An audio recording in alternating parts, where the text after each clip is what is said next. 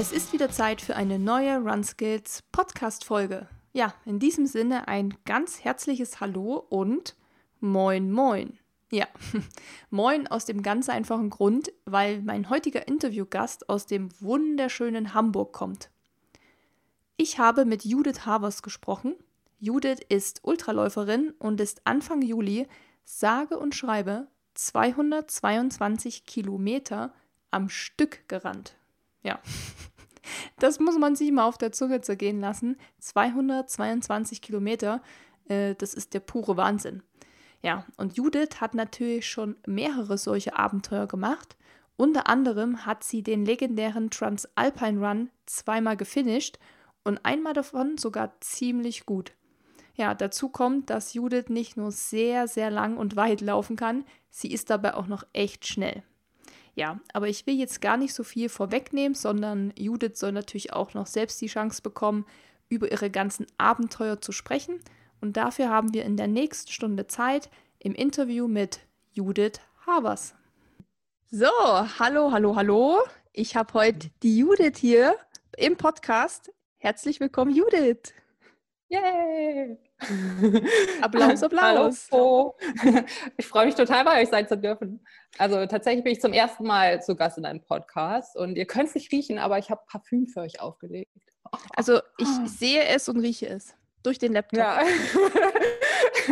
In Wahrheit ist es Angstschweiß keine Panik, das wird alles ganz cool heute. Ich freue mich auf jeden Fall, dass du hier bist und dir zwischen all den krassen Ultras und den ganzen Laufverpflichtungen du ein Zeitfenster gefunden hast, weil du bist ja immer so busy mit Laufen. Äh, da kann ich mich ja glücklich schätzen, dass das heute geklappt hat. Jetzt übertreibst du ein bisschen. also ich bin jetzt seit einer guten Woche zurück von meinem letzten äh, Laufabenteuer. Ähm, ja, mittlerweile hat sich mein Essverhalten wieder normalisiert. Die Blasen sind weg und äh, ja, meine Knöchel auch schon längst wieder abgeschwollen. Äh, jetzt nach einer Woche Pause war ich auch schon wieder locker laufen. Also es fühlt sich wieder alles gut an. Kann wieder losgehen. Du hast es jetzt gerade schon angesprochen, letztes Laufabenteuer. Erzähl mal. Also ich weiß es ja, was du gemacht hast, aber für alle, die es nicht wissen, hau raus, was du, was du getan hast. Was für Verrücktes du wieder getan hast.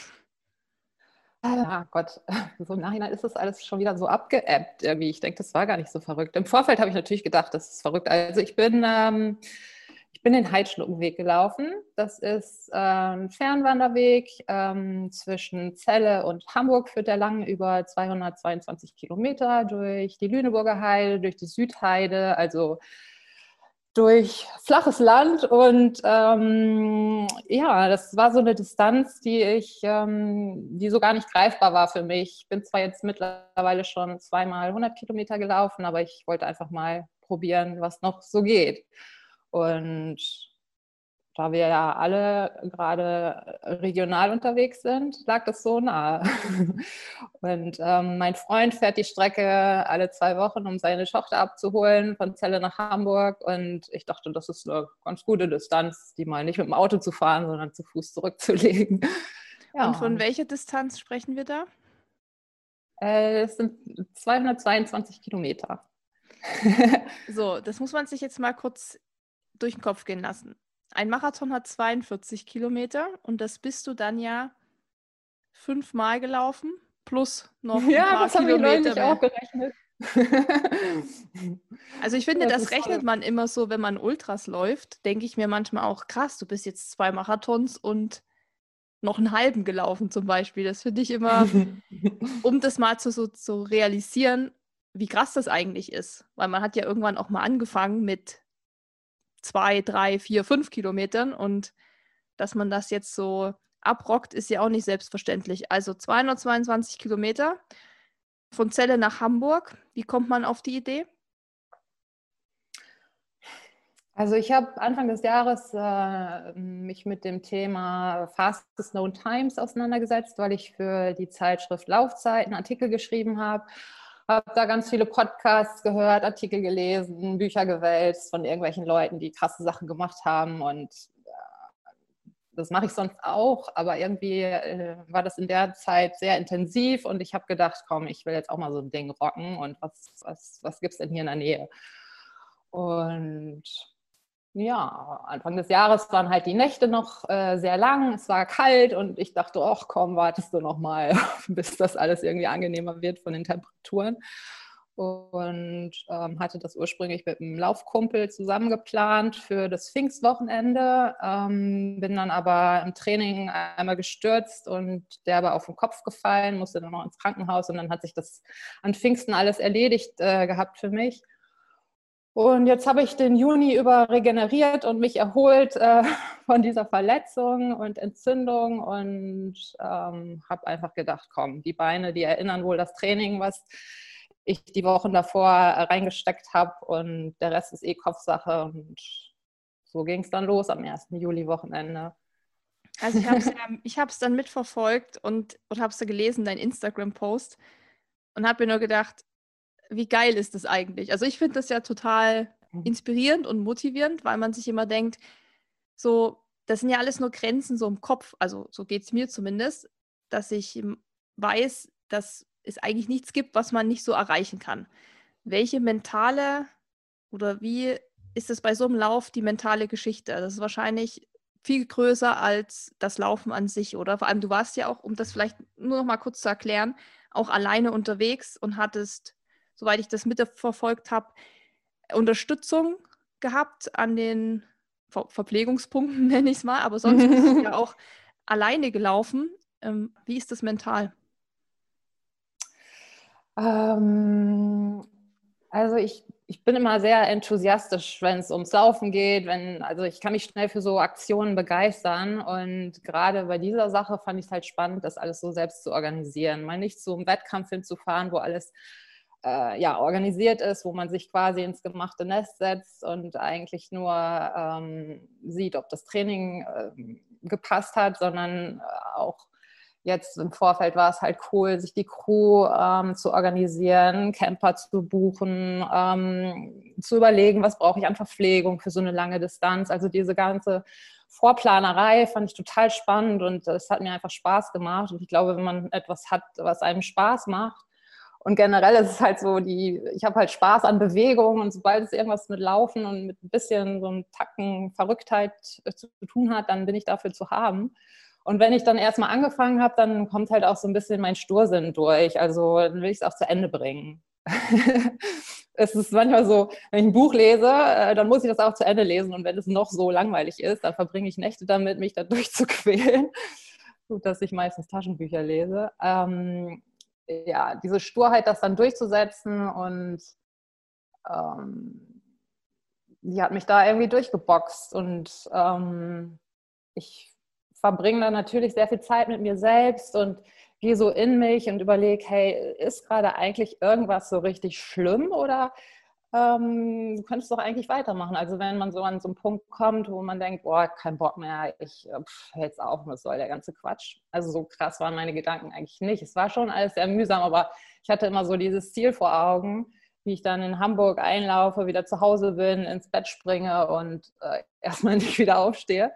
Ähm, ja, ich denke dann so an Belohnungen, an mein Essen, was ich mir gemacht habe, habe an VP zu VP gedacht, wo ich meinen Bruder und meinen Freund dann getroffen habe und ähm, in der Nacht haben mich Leute begleitet. Ich hatte vier Läufer insgesamt, die immer mal dazugestoßen sind. Ähm, ja, und das waren halt auch witzige Vögel und wir hatten einfach irgendwie äh, eine nette Zeit. Knapp 40 Stunden lang. also du bist 40 Stunden gelaufen dann insgesamt.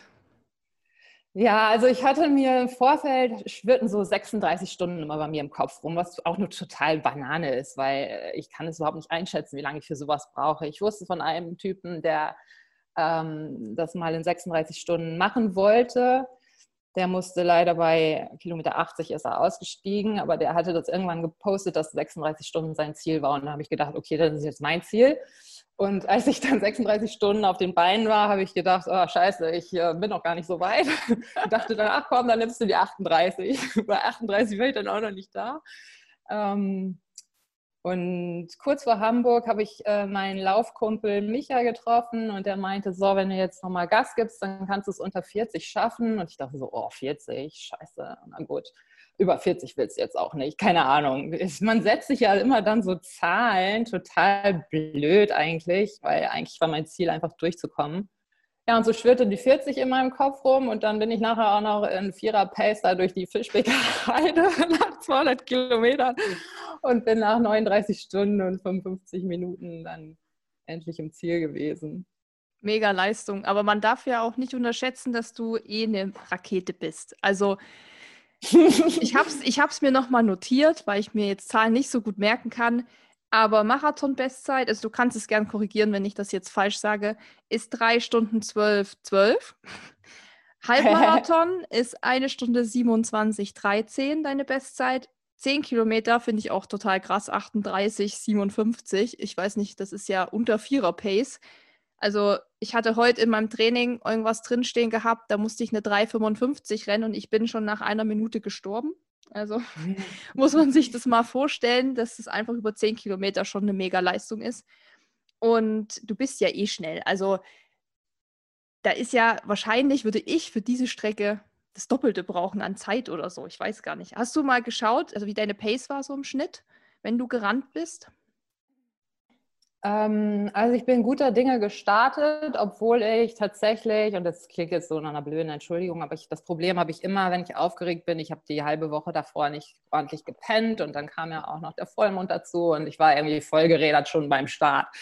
Aber als es dann endlich losging, da fiel so ein bisschen so eine Last von mir ab und ich dachte, ach, egal, läuft jetzt einfach los. Und ähm, natürlich bin ich das nicht wie im Wettkampf angegangen, sondern bin locker drauf losgetrabt. Ich weiß gar nicht mehr, 5er, 530er Schnitt. Das ging auch bis, ich sag mal, kurz vor Kilometer 100 ganz gut, aber dann ähm, hat es mich echt gekillt. Also ich war ähm, bei, dazu muss man sagen, bei diesem Thema Fastest Known Time, was ich ja erreichen wollte, sprich, ich wollte die schnellste bekannte Zeit auf dieser Strecke aufstellen, wird die Uhr halt nicht gestoppt. Du läufst los wie beim Wettkampf und du kommst im Ziel an, egal ob du zwischendurch Pause machst. Ähm, das, die Uhr läuft halt weiter.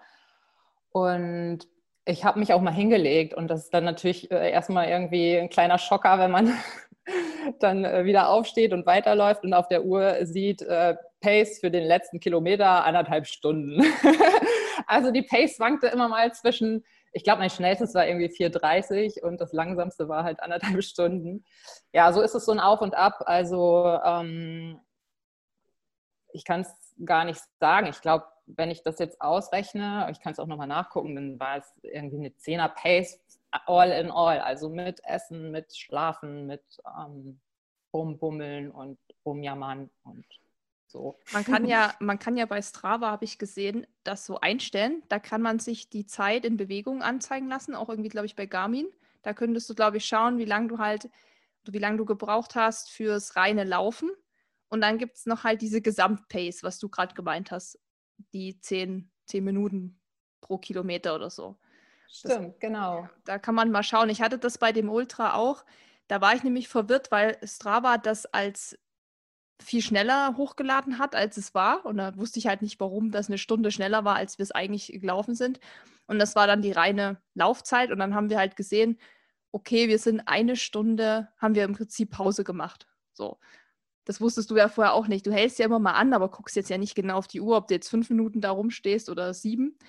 Und das war ganz cool, mal zu sehen, wie lange man wirklich gebraucht hat fürs reine Laufen und halt dann mit Pausen. Naja, da hat man auch gesehen, dass man einfach äh, viele Pausen macht und lange Pausen teilweise, aber das gehört ja irgendwie auch dazu. Ja, das ist ja auch das Schöne. Das äh, hat mich natürlich auch total motiviert, die Jungs dann zu sehen und ähm, ich habe die VPs auch sehr äh, großzügig gesetzt. Also äh, habe die Jungs im Camper dann immer wieder getroffen. Die hatten mein Essen an Bord und äh, gute Laune auch an Bord. Und ähm, im Nachhinein wäre es, glaube ich, für die Pace besser gewesen. Ich hätte sie nicht so oft getroffen, weil viele Pausen brauchte ich auch einfach nicht. Aber dann stand der Camper da und ich habe mich hingehockt und doch nochmal die eine oder andere Blase ausgedrückt und äh, doch nochmal am kalten Kartoffelpüree geknabbert und dann ging es weiter. Aber ja, viele Pausen gemacht tatsächlich. Und durch die Nacht, das war echt, also ich war irgendwann wirklich durch, ich war richtig, richtig müde. Ich hätte zwischendurch wirklich mal ordentlich schlafen müssen. Ich habe mich zwar hingelegt, aber nicht wirklich geruht und ähm, habe mein Essen auch ehrlich gesagt nicht ordentlich geplant. Ich hätte mich da auch mal hinsetzen müssen und eine Pizza essen müssen, aber ich habe das Essen irgendwann auch vergessen. Ich hatte meine Riegel immer dabei und meine Gels. Irgendwann kannst du es nicht mehr sehen, das ganze Süßzeug, und dann läufst du einfach weiter. Und das Laufen wird dann irgendwann auch zum Wandern einfach, äh, weil so ein bisschen der, der, der, der ja, ohne Mampf kein Dampf, äh, der Stecker gezogen ist und man dann so ein bisschen auch durch die Nacht Schlaf wandelt und äh, ja, also mir kribbelt schon in den Fingern, dass ich das irgendwann noch mal schneller mache mit ordentlich Essensplanung, ordentlicher Schlafplanung und ein bisschen mehr Vollgas. Ich finde, das ist ja so das extrem Spannende an solchen Geschichten, wenn man das selber plant, die Planung an sich. Also das ging uns ja auch so, als wir die Ultras jetzt gemacht haben dass wir mehr damit beschäftigt waren zu planen, anstatt zu laufen eigentlich am Ende. War das Laufen dann quasi nur noch so ähm, ja, ja. das Sahnehäubchen irgendwie. Und wir haben wochenlang auch geplant. Äh, wie hast du das gemacht? Weil du bist ja auch über Nacht gelaufen. Du hast schon gesagt, ihr hattet den Bulli und du hattest quasi Begleitung auch von anderen Läufern. Da muss man sich ja auch absprechen. Also wie hast du das im Vorfeld dann alles quasi geplant und dass es dann nachher auch klappt, nicht, dass du dann halt kommst und dann ist da niemand. Das kann ja auch passieren. Also ich tue mich äh, immer sehr schwer damit, andere um Hilfe zu bitten. Ähm, bei meinem Freund habe ich da mittlerweile keine Hemmungen mehr. Der muss einfach alles mitmachen, was mir so durch den Kopf schwirrt. Von daher war der klar Teil meines A-Teams. Dann habe ich meinen Bruder gefragt, der ähm, gerade auch Bock auf Verrücktheiten hatte und wusste so, das sind meine Leute, die wechseln sich ab mit Camperfahren und ähm, mich immer mal treffen. Und dann hatte ich aber ehrlich gesagt so ein bisschen Angst, ähm, allein durch die Nacht zu laufen. Ich weiß auch nicht. Irgendwie hatte ich ein ungutes Gefühl, dachte, hier knackt das an jeder Ecke und ich weiß nicht, würde mich einfach wohler fühlen mit Begleitung. Und habe dann eine Instagram-Story gemacht, so von wegen, ich plane einen längeren Lauf, hat jemand Bock, mit mir durch die Nacht zu laufen? Und da haben sich drei Leute gemeldet, die drei habe ich genommen und gut war. Nee, das waren tatsächlich zwei, die ich schon kannte aus Hamburg und äh, die hatten irgendwie Lust, ähm, mit mir durch die Nacht zu laufen. Mit denen habe ich dann abgemacht, dass wir uns in Soltau treffen. Das ist ungefähr bei Kilometer 108, wo ich dann wusste, ich werde in die Nacht reinlaufen. Und ja, ich habe für meine Crew so eine WhatsApp-Gruppe erstellt. Die Kommunikation haben dann meistens mein Bruder und Olli halt übernommen, während ich laufend unterwegs war. Ähm, dann habe ich meinen Standort freigegeben, ähm, sodass sie immer sehen konnten, wo ich bin. Ich konnte sehen, wo die sind. Ähm, ja, und so konnte man so ein bisschen abschätzen, ob das alles sich ausgeht. Ich hatte mir ähm, dann äh, so ein ähm, ja, so, ein, so, eine Wanderkarte organisiert, eine ganz coole, wo auch Parkplätze eingezeichnet waren und wo man ganz genau sehen konnte, wo der Heidschnuckenweg halt an den Straßen entlang führt, sodass ich immer gucken konnte, wo die Jungs ganz gut anhalten können mit dem Auto und habe mir die Punkte dann äh, gesetzt. Am Anfang so alle 20 Kilometer und später ein bisschen kleinteiliger, so äh, ja, ganz zum Schluss alle fünf Kilometer oder alle sieben Kilometer. Und so haben wir uns dann dran lang enthangelt. Genau. Meinst du, dass du so ein großes Projekt auch ohne Begleitung hättest machen können? Also wahrscheinlich läuferisch schon, aber gerade so das Thema Verpflegung und auch so ein bisschen ähm, Unterstützung ist ja auch schon groß. Ja, am Halsschnuckenweg ist es schwierig, ähm, irgendwo mal einzukehren. Also wir waren in einem Ort, wo ich dann tatsächlich mich auch ins Restaurant gesetzt habe und Teller Nudeln gegessen habe. Aber ansonsten, gerade am Wochenende, ist da halt auch alles dicht. Du kriegst zwar Kaffee, Kuchen, aber so eine richtig deftige Mahlzeit gibt es da nicht. Also du müsstest halt schon viel mehr mit im Rucksack äh, mit dir rumschleppen oder im Vorfeld dir halt ähm, Sachen deponieren irgendwo. Also sprich äh, Wasser irgendwo hinter einen Baum stellen oder weil so ganz ohne Verpflegung schafft man die Strecke nicht. Also ja, entweder hat man ein bisschen mehr Gepäck dabei oder ähm, so ganz ohne Support. Also weiß nicht, mir hat es für den Kopf gut getan. Ich wollte mich da auch nicht durchquälen. Es sollte ja irgendwie dann auch spaßig sein und ich hatte Lust mit den mit den Leuten zu laufen. Ich wusste, die sind gut drauf und die, auf die kann ich mich verlassen. Da kam morgens sogar noch einer, den kannte ich vorher gar nicht, der hat mich über Instagram angeschrieben, hey, ich bin dabei, ich habe mir das Wochenende freigenommen, äh, ich supporte dich den ganzen Tag. Und am Anfang habe ich gedacht, ja, ja, du Freak, ich, entweder kommst du gar nicht oder du gehst mir völlig auf den Sack. Aber der war so nett, das ist unglaublich. Also Instagram ist schon ein cooles Tool, um auch ähm, ja, Gleichgesinnte online zu treffen, die man dann offline auch ganz gut gebrauchen kann. Du hast ja schon jetzt ein paar Mal gesagt, fastest known time. Ich glaube, die meisten kennen das tatsächlich noch gar nicht, obwohl es ja jetzt gerade, finde ich, zu so einem krassen Trend mutiert. Ich lese jetzt nur noch davon an jeder Ecke, aber wahrscheinlich ist es auch so, weil man jetzt mehr darauf achtet. Erklär doch nochmal, was das genau ist. Ähm, also das ist ursprünglich so eine Initiative gewesen, ja, in den USA geboren. Es gibt so eine Website, die heißt fastestknowntime.com. Ähm, ursprünglich halt auf den ähm, amerikanischen Fernwanderwegen entstanden, ähm, wo man einfach checken wollte, unabhängig jetzt von Wettkämpfen, ähm, wie lange Leute für gewisse Strecken brauchen ich habe mich so lange mit dem Thema auseinandergesetzt. Ich will, es ist schon alles wieder raus aus meinem Kopf, so voll verpufft. Aber ja, es geht darum, halt eine Strecke, äh, die entweder für dich selbst eine besondere Bedeutung hat oder für jemanden anders, der sie schon angelegt hat, ähm, abzulaufen und zu gucken, wie schnell kann ich darauf sein. Und das Ganze wird getrackt mit ähm, deiner Uhr, ähm, dann hochgeladen auf Strava oder Garmin Connect und ähm, geteilt mit den Jungs in Amerika. Und wenn das alles so äh, seine Richtigkeit hat, wirst du gelistet auf der Seite. Es gibt drei Varianten, supported, self-supported und unsupported. Also je nachdem, ob du unterstützt wirst ähm, oder ob du das alleine abläufst. Und je länger die Distanz, desto wahrscheinlicher ist es natürlich auch, dass du Support in irgendeiner Form hast. Und das Ziel ist schon, dass man natürlich auf der Strecke der oder die schnellste sein wird. Oder sein möchte. Also wenn man auf dieser Seite gelistet sein möchte, muss man die schnellste sein. Es gibt keine zweite oder dritte Platzierung. Also wenn das jetzt äh, eine andere Frau in 39 Stunden und oder sagen wir in 40 Stunden schafft, das ist natürlich trotzdem ein mega Erfolg, aber sie würde nicht auf der Seite gelistet werden. Ähm, wenn es ein Team schafft, schon, weil ich war jetzt so die Erste, die das aufgestellt hat. Also letztendlich könnte man auch sagen, ich habe die slowest known time aufgestellt, weil ich habe überhaupt die erste known time aufgestellt. Ähm, also die Strecke kam von dir oder gab es die schon? Die gab es schon. Hm.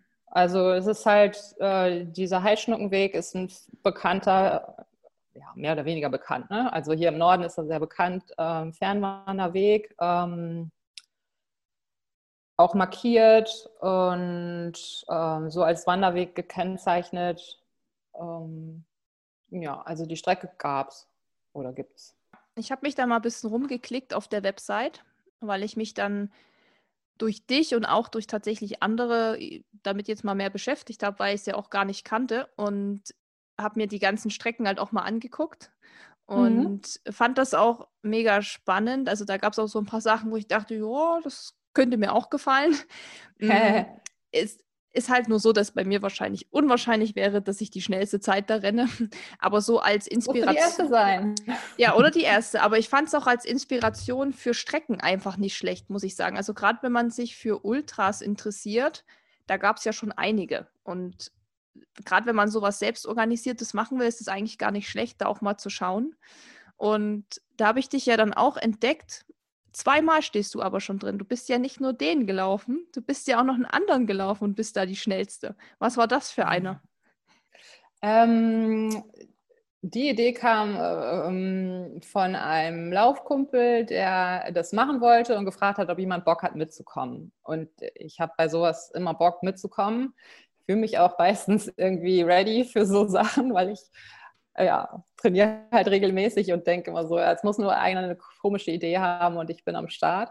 Ähm, das war, ähm, wir sind den grünen Ring rund um Hamburg abgelaufen. Das ist eine 100 Kilometer Strecke. Ich glaube, die wird auch beim Megamarsch gegangen. Es ist ein so ein, ein Radweg eigentlich, der in so einem Kreis rund um Hamburg führt und ist knapp 100 Kilometer lang und ähm, ja, wir haben uns in der Gruppe getroffen und sind los. Und der ähm, Micha heißt der, der ähm, das ursprünglich geplant hatte, der hatte schon die Fastest Known Time auf der Strecke und wollte es jetzt seine eigene Zeit jetzt nochmal angreifen. Und wir sind halt mitgekommen. Deshalb stehen wir da jetzt als Gruppe, als schnellste Gruppe, konnten seine Zeit auch knacken und alles war gut. Wie lange habt ihr dafür gebraucht? Mm, so wie du vorbereitet bist, hast du dir das doch bestimmt aufgeschrieben. Ich weiß es ehrlich gesagt Neun. Stunden irgendwas habe ich, glaube ich, nur gelesen. Ja, das kann gut sein. Kann das sein? 9,35 ja. oder sowas in die Richtung vielleicht? Ja, ja, ja. Genau.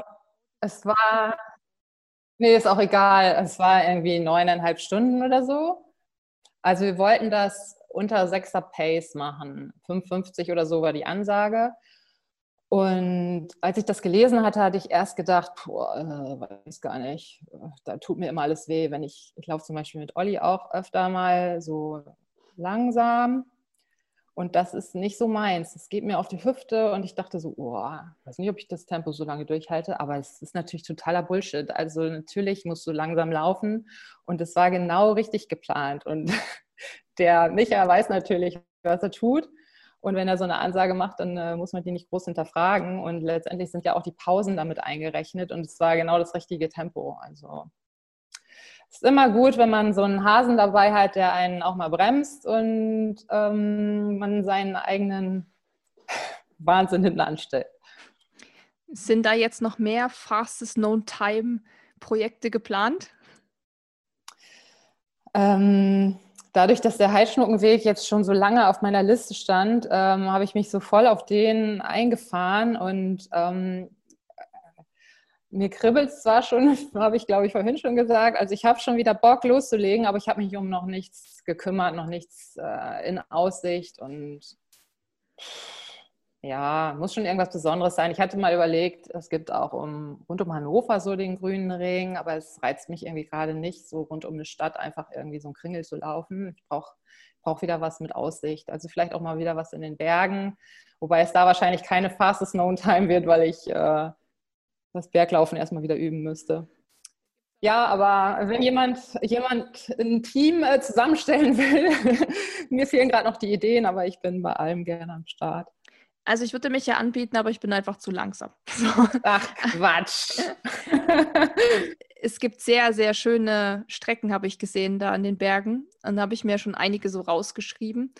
Ähm, zum Beispiel so Königssee-Umrundung, okay, das sind alles keine Ultras, das sind halt auch viel so kürzere Sachen, aber halt mit ordentlich Höhenmetern. Da hast du teilweise auch so 3.000, 4.000 Höhenmeter, was ja dann auch nicht ohne ist. Ja, und, cool. oder ich glaube, was mir noch richtig gut gefallen hat, war, glaube ich, Bodensee-Umrundung, weil das auch fast 300 Kilometer, glaube ich, sind, plus minus, irgendwie sowas. Das ist auch uh. irgendwie ziemlich nice, ja. Das kannst du dir auch mal angucken.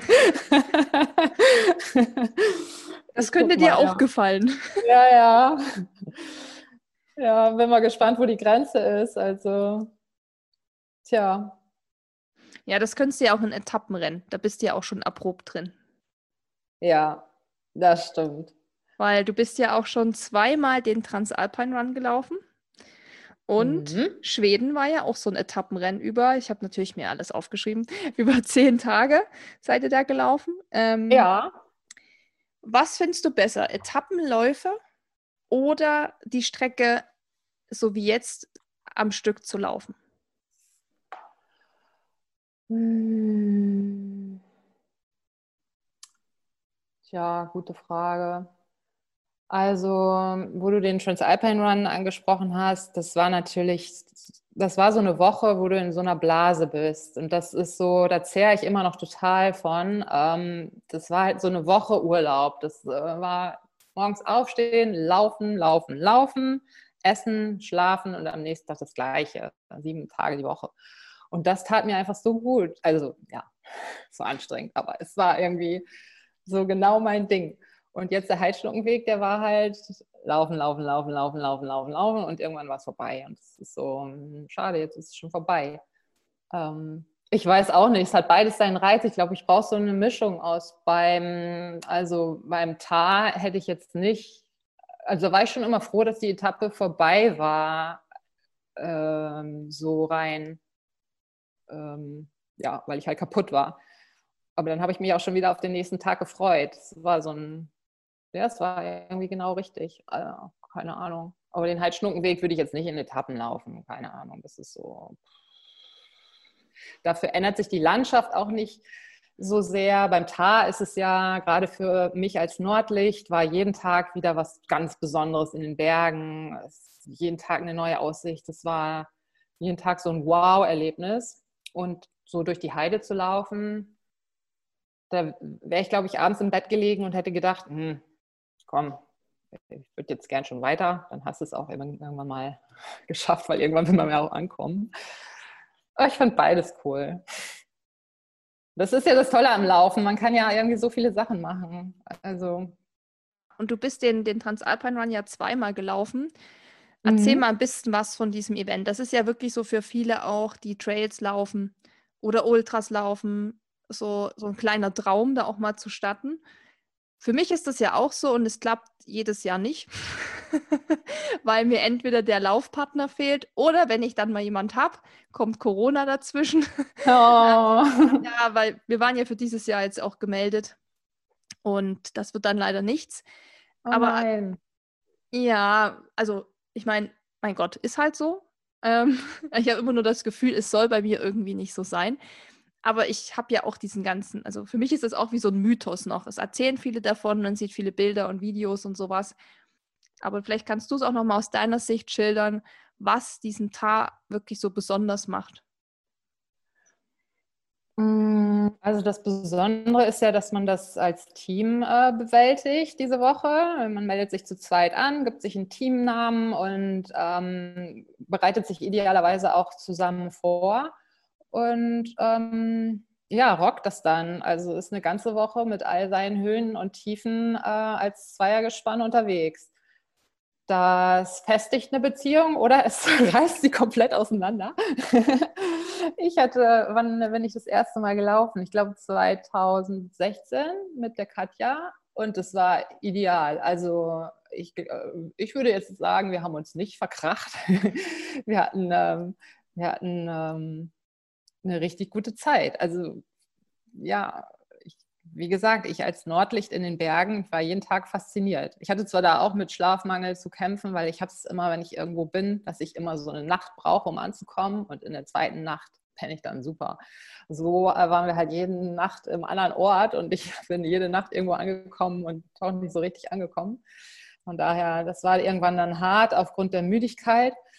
Aber so, das Berglaufen ähm, hat gut funktioniert. Es war für mich wie so ein Trainingslager, weil jeder Downhill war wieder ein neues Learning by Doing. Im Downhill bin ich echt grottenschlecht und habe dann die ganze Woche über ein bisschen mehr dazu gelernt.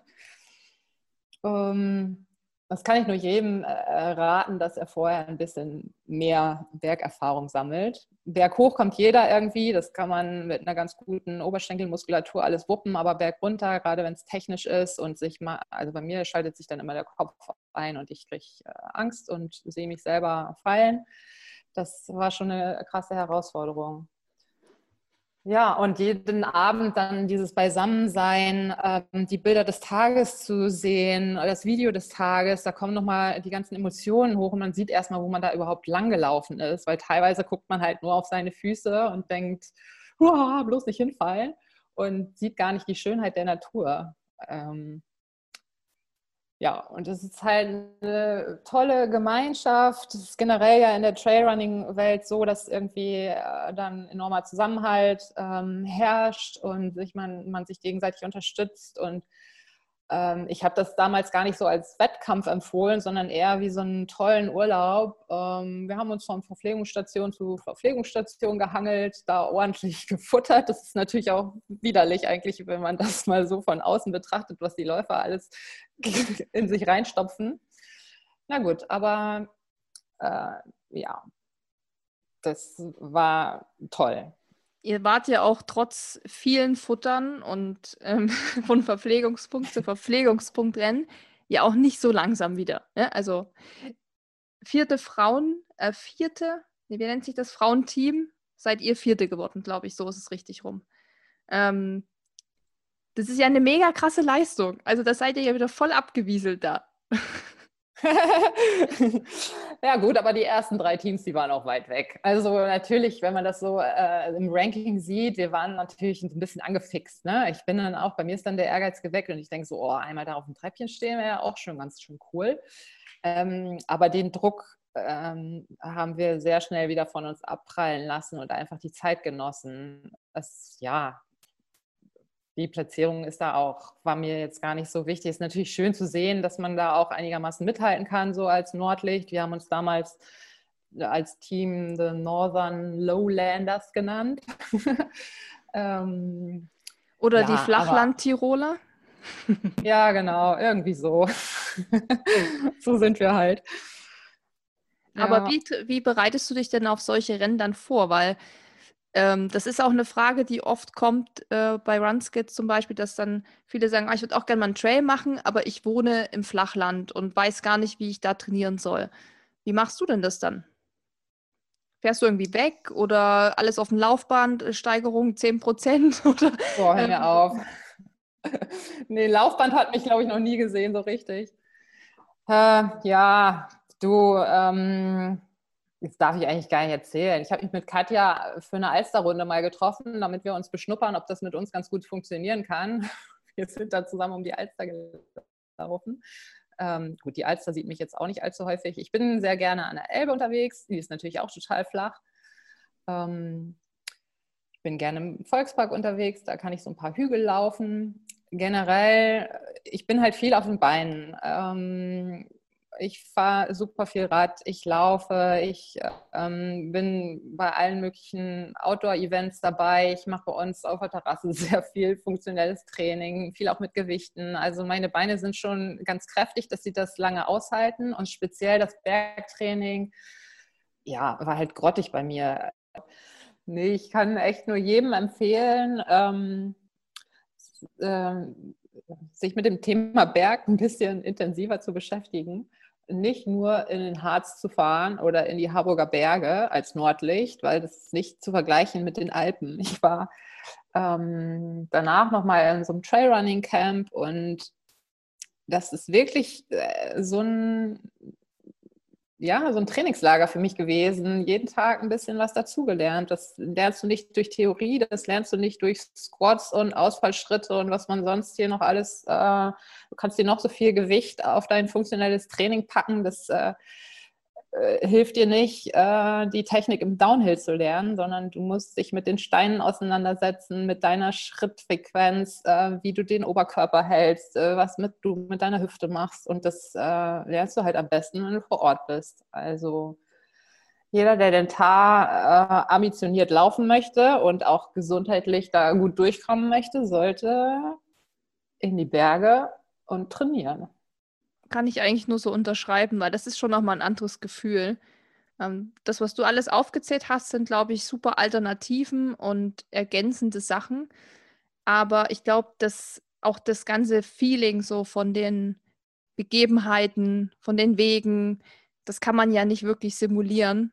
Und auch mal Schuhe testen und so Equipment testen, finde ich, ist halt auch immer so ein Punkt, der dann vielleicht ja. auch unterschätzt wird.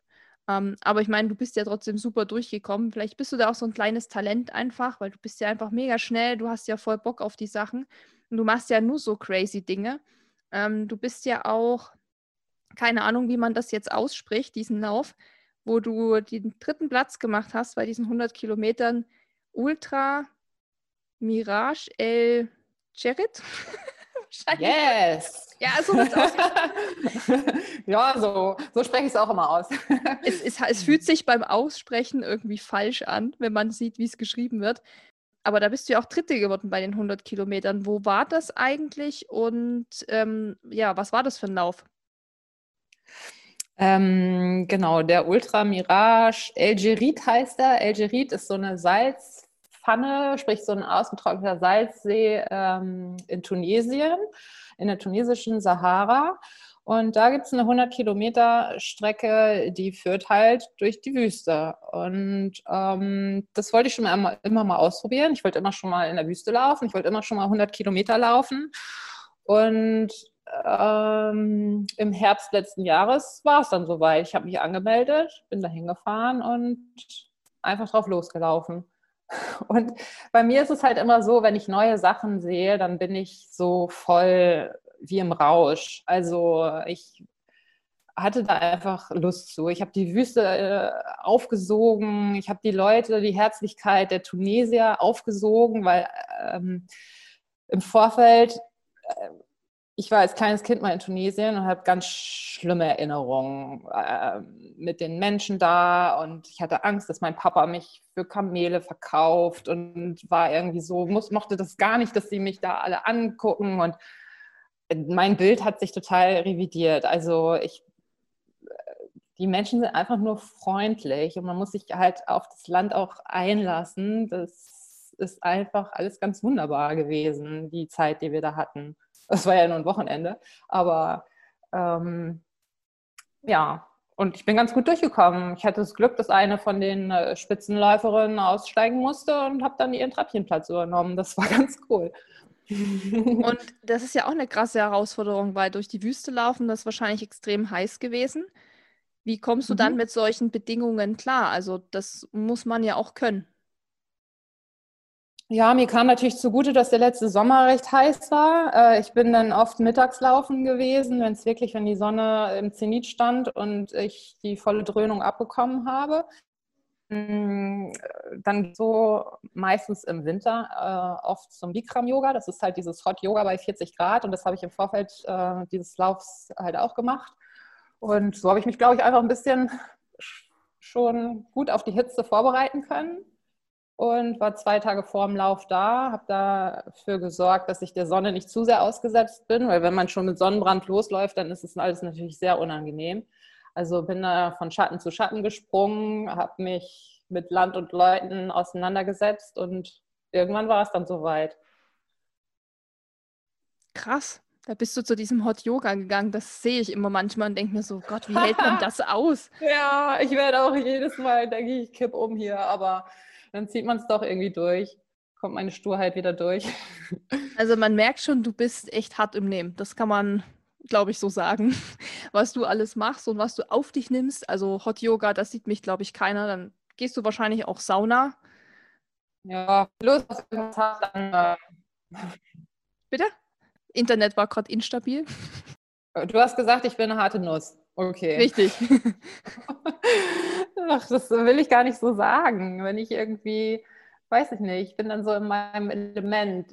Ich bin halt neugierig und offen für so neue Sachen. Ähm, ich glaube, wenn ich eine Sache zwei, dreimal äh, gemacht habe, dann ist schon wieder dieser Drive nicht mehr da. Ich weiß nicht, ob ich das dann so, ob ich mich dann so durchboxen würde. Ich muss mir schon immer wieder neue Anregungen suchen, um das Ganze für mich auch, damit ich es auch nach wie vor cool finde, ähm, dass ich da bin. Und das geben halt so neue Eindrücke mir. Deshalb bin ich auch super gern auf Reisen und ähm, Laufmarathons in anderen Ländern. Am Anfang bin ja äh, in dieses Laufwettkampfgeschehen erst nach meinem Studium eingetaucht. Als ich nach Hamburg gezogen bin, saß ich an der Marathonstrecke, habe äh, raufgeguckt mit meinem Kaffee in der Hand und gedacht, das will ich auch mal. Dann bin ich zweimal die Woche laufen gegangen, wenn mein damaliger Freund beim Jiu-Jitsu war und irgendwann habe ich mich einfach angemeldet. Ich habe keinem was gesagt, das war irgendwie so 2009 und bin dann den Marathon gelaufen. Aber das mache ich sowieso. Ich melde mich lieber irgendwo an, ohne dass jemand vorher Bescheid weiß und erzähle dann erst im Nachhinein was drüber. Zum Beispiel dieser Heidschnuckenweg. Ich hätte da ja auch so einen Charity-Lauf draus machen können. Oder irgendwie, ach, ja, das irgendwie größer aufziehen, indem ich Leuten im Vorfeld davon erzähle. Aber ich, das macht mir zu viel Druck. Dann habe ich Angst, dass ich nicht deliver und ähm, ich mache lieber erstmal was und dann kann ich darüber ein bisschen was erzählen oder auch nicht, äh, anstatt dass ich vorher irgendwie so sage, oh, ich habe da große Sachen vor und dann wird es nichts. Das äh, wird dann peinlich. Nein, peinlich wird es nicht. Es ist ja, ich finde, es ist halt super motivierend auch. Also ich verfolge das halt super gern, wenn jemand sowas macht wie du und finde das eher so, dass es mich dann auch schon wieder so motiviert, irgendwas Verrücktes zu tun. und cool. ähm, ja, wie machst du das eigentlich so? wenn du, also hast du einen festen Trainingsplan, trainierst du nach irgendwelchen Vorgaben oder machst du alles eher so Freestyle-mäßig? Weil das ist auch was, was oft gefragt wird. Wie bereitet man sich für sowas vor? Wie kann man überhaupt so lang laufen? Also für viele geht es ja auch erstmal, sag ich mal, anders los. Die laufen irgendwie einen Zehner, dann mal einen halben, dann kommt vielleicht irgendwann der Marathon und dann steigert man sich so langsam. Ähm, wie war das bei dir? Also hast du das auch gemacht mit der Steigerung und wie machst du es halt sonst so im Jahr über? Also ich habe keinen runtergeschriebenen Plan. Ähm, ich gestalte mein Training generell sehr abwechslungsreich. Also Hauptbestandteil bzw. der Fokus lag in den letzten Monaten auf langen Läufen. Aber ich streue immer auch bewusst qualitative Laufeinheiten mit ein. Also Fahrtspiel, Hügelläufe, das mag ich irgendwie lieber als Intervalle auf der Bahn. Ähm, so hochintensive Sachen kombiniere ich gern mit funktionellem Training. Ja, mag das einfach sehr so ganzheitlich mit meinem eigenen Körper zu arbeiten. Schnell, langsam, mit Gewicht, ohne dann genieße ich aber auch ruhige Einheiten, Yoga. Also es ist so ein bunter Mix aus Anspannung und Entspannung. Und das tut meinem Körper irgendwie gut. Also ähm, das Laufpensum jetzt für den Heidschnuckenweg zum Beispiel habe ich langsam gesteigert. Ähm, aber ja, ich glaube, der Schlüssel zum Glück ist halt die Regelmäßigkeit. Solange du jeden Tag was machst, und sei es nur spazieren gehen, lange auf den Beinen sein, also regelmäßig was machen, die Trainingskilometer langsam erhöhen. Ähm, so so mache ich das. Also ich setze mir immer ein Ziel und gucke dann so, wie geht es mir, was macht Sinn, was ich tun könnte. Also ich habe ähm, ich habe jetzt äh, im letzten Jahr auch einen Trainerschein gemacht, sodass ich so ein bisschen mehr auch weiß, was ich tue. Ich habe sonst sehr viel nach Körpergefühl einfach trainiert und jetzt ähm, habe noch so ein bisschen besseres ähm, theoretisches Verständnis auch dafür, was ich tue und wie ich es am besten äh, zusammenbaue. Aber ja, Struktur, äh, wenn man Chaos Struktur nennen kann, dann ist es bei mir Struktur. Aber ja, ich mache viel nach Körpergefühl und versuche mich auch im Training zu pushen ähm, bewusst auch Sachen zu machen, äh, auf die ich, äh, keine Lust kann man nicht sagen, aber die, äh, wo ich denke, oh, das wird anstrengend. Also ich weiß mich da auch ganz gut manchmal zu quälen, weil ich weiß das Gefühl danach und wenn man das Ziel im Blick hat, dann ähm, wuppt man das auch. Also schon auch abwechslungsreich trainieren, nicht nur, sage ich mal, Wohlfühl-Pace laufen, auch mal ja, Intervall ja. laufen mal so die Kotzgrenze sozusagen überschreiten. Also, wie du es auch gesagt hast, wenn man das Verständnis, glaube ich, dafür hat, dass das alles wichtig ist, dann braucht man vielleicht auch nicht zwangsläufig einen Plan, wenn man das selber eben weiß, dass man so trainieren sollte. Aber ich glaube, für jemanden, der so relativ neu ist, finde ich das immer ganz gut, wenn man einen Plan hat, wo das strukturiert drinsteht und wo man dann eben auch weiß, okay, wenn ich das mache, mache ich auch alles richtig. absolut, absolut. Also allein, ich meine, ich laufe seit, ich laufe seit äh, dem Gymnasium. Ich bin seit der Schulzeit bin ich äh, Läuferin und das ist so ein Thema, was mich ständig begleitet. Also ohne Laufen geht bei mir nichts. Und natürlich habe ich mir in all den Jahren ähm, viel Wissen angeeignet und ähm, mich viel mit anderen ausgetauscht und viel in mich hineingehört. Und natürlich weiß man einiges, aber ähm, ja, gerade Laufanfänger ähm, tun sich gut daran, an die Hand genommen zu werden. Ja, und was würdest du jemand so als Tipp mitgeben, der sich auch an so lange Strecken wagen will und sagt, okay, ich bin schon einige Marathons gelaufen, jetzt möchte ich gern noch weiter rennen. Was wäre so ein guter Tipp von dir? Naja, erstmal sollte man sich überlegen, warum will ich das machen? Also was ist, was ist meine Motivation dahinter? Was ist mir wichtig? Will ich das einfach nur machen, ähm, damit da meine 200 steht? Oder ähm, mache ich das, um möglichst lange die Natur zu genießen? Also man muss so sein, sein Warum finden und dann ähm, das Training aufbauen, realistisch sein, gucken, dass man äh, die Kilometer nicht zu schnell erhöht ähm, weil das bringt nichts, dann ist man ähm, verletzt und unmotiviert und ähm, das Ganze geht nach hinten los. Also geduldig da rangehen, seine Ausrüstung im Vorfeld checken, dass man einen Rucksack hat, der äh, sitzt und nicht hin und her schlackert, dass man ähm, ja, die Verpflegung im Vorfeld testet, alles so Sachen, die ähm, ja, die man so beachten muss, wenn man den Schritt vom Marathon zum Ultra oder Ultra, Ultra, Ultra, Ultra macht. ähm. Das, was du gemacht hast, war schon ultra, ultra, ultra krass auf jeden Fall. also es ist schon eine krasse Distanz, muss man sich mal nochmal so überlegen. Was sind jetzt so deine Ziele für die nächsten Monate oder Jahre? Also noch weiter laufen oder noch schneller laufen oder ich weiß nicht, ein Ironman machen? Was steht noch auf deiner Liste? Also Ironman mache ich nicht, weil ich hasse Schwimmen. Ähm, ich war früher mal ganz gut im Schwimmen, auch in der DLRG, aber irgendwann musste ich das abbrechen, weil ich zu jung war für irgendeinen so Schein und dann hatte ich keinen Bock so. Ah, naja, egal. Also Triathlon wird es bei mir definitiv nicht. Ich versuche, ich habe natürlich noch so ein paar Zeiten im Kopf, was ähm, so die Strecken Zehner, Halbmarathon, Marathon angeht. Aber ähm, jetzt gerade bin ich zu sehr auf langen Läufen unterwegs. Also ich merke jetzt, wo ich laufen war, nach der Woche Pause, nach dem Heidschnuckenweg, da setzt natürlich die Superkompensation ein und ich habe richtig, äh, äh, das war schon eine gute Pace, die ich da heute hingelegt habe.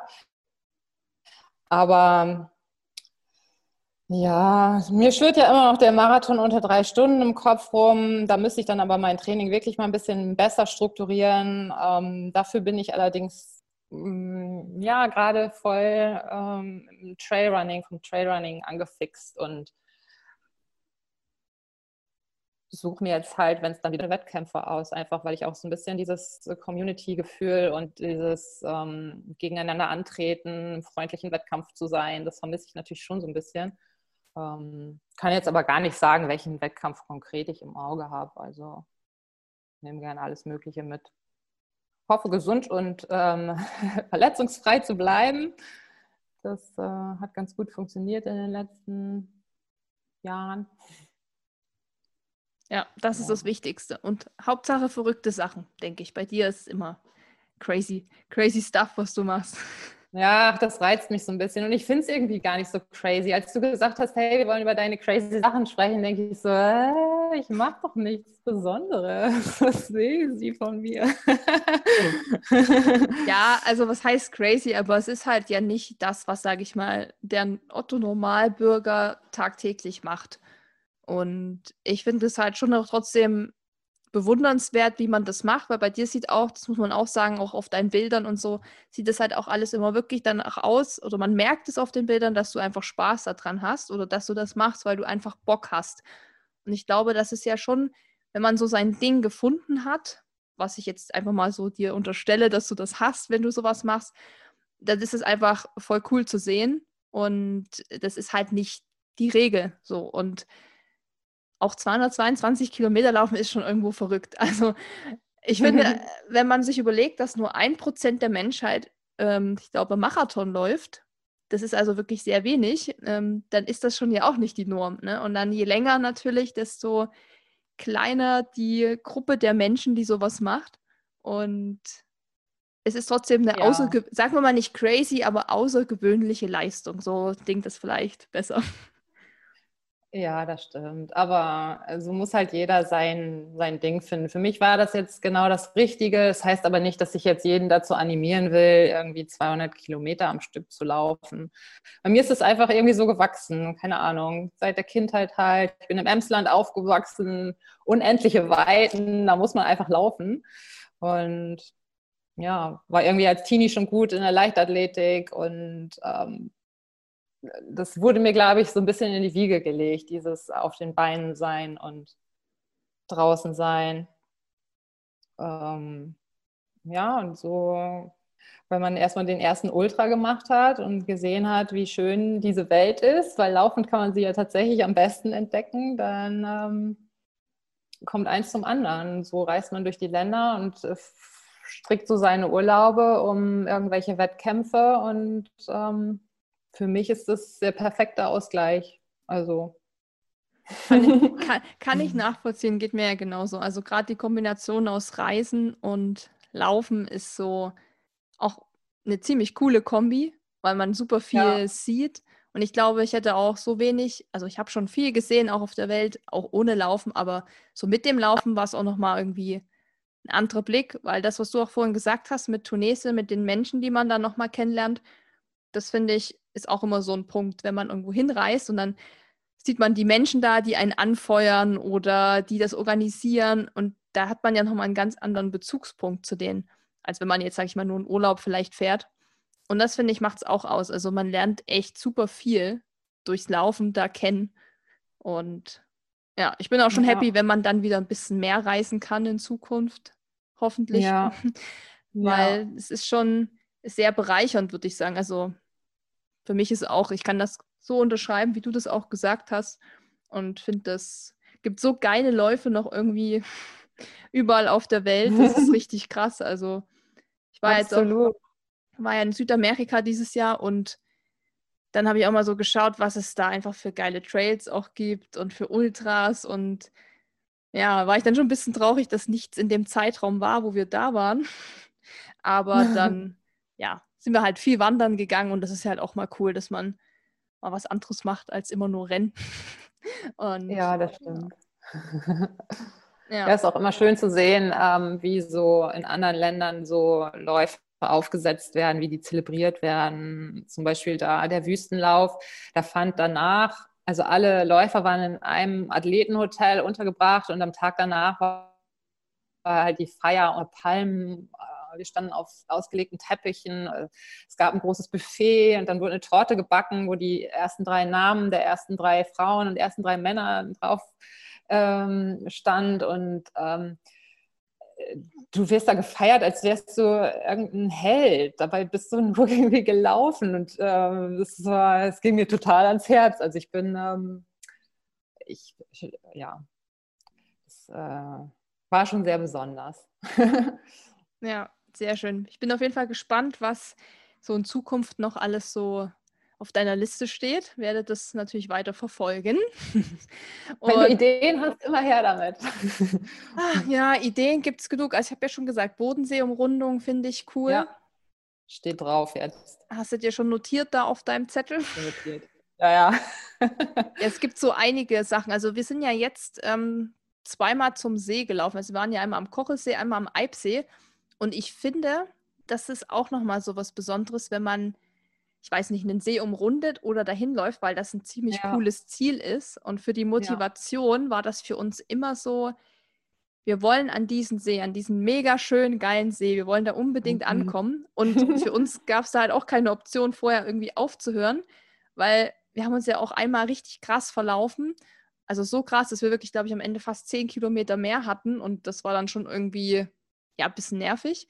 Aber mhm. wir haben auch kurz, also so eine Millisekunde, haben wir gesagt, so ja, oder hören wir dann einfach bei 74 auf, wie es geplant war. Und dann haben wir uns so angeguckt und haben Na. auch gesagt, nee, also das Ziel ist der See.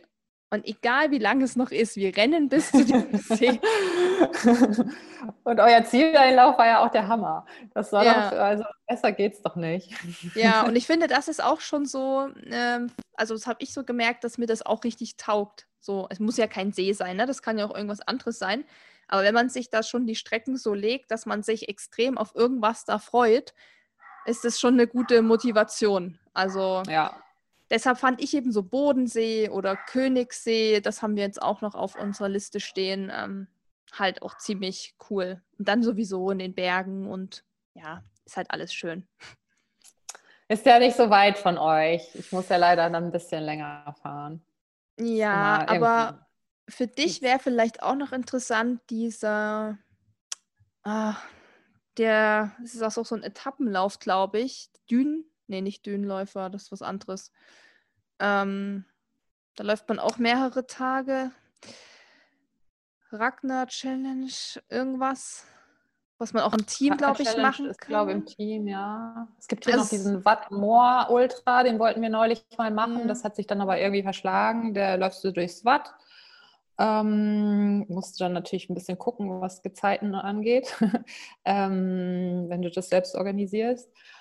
Ähm, ja, ja, ja. Also ich war letztes Jahr ja auch in Dänemark und Schweden viel äh, unterwegs. Da hoffe ich ja auch, dass das bald wieder möglich sein wird. Da gibt es auch schöne Ultrastrecken. Ja, und sonst muss ich mal wieder alleine ran und mir was planen. Ich hoffe, dass meine Jungs wieder am Start sind und ich die jetzt nicht vergrault habe durch zwei wache Nächte. Bestimmt nicht. Die sind wieder am Start. Ich habe das im Urin, dass das wieder was wird. ja, mega cool. Also ich finde es äh, super spannend und wie gesagt, ich werde das weiter verfolgen und bin gespannt, wo deine Reise noch so hingeht. Und vielleicht sehen wir uns ja auch mal in Natura wieder, so. Wenn wir mal vielleicht in Hamburg sind oder so, dann ja. Kann, hab dir nur die Alster zu bieten, wenn du um den See laufen willst. Also macht nichts. Ich finde find Hamburg einfach auch so schön. Dann brauche ich auch kein Wasser. Okay, cool. Das passt schon. ja, sag Bescheid. Mache ich, mache ich auf jeden Fall. Und ja, dann würde ich sagen, ist das Ding im Kasten, glaube ich. Yeah.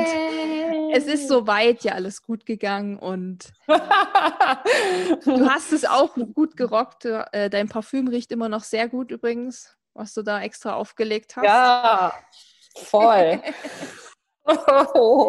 ist es das Läuferparfum? Oder wie nennt das man das dann? Ähm, du willst nicht wissen, wie man das nennt. Und du willst es vor allem auch nicht riechen.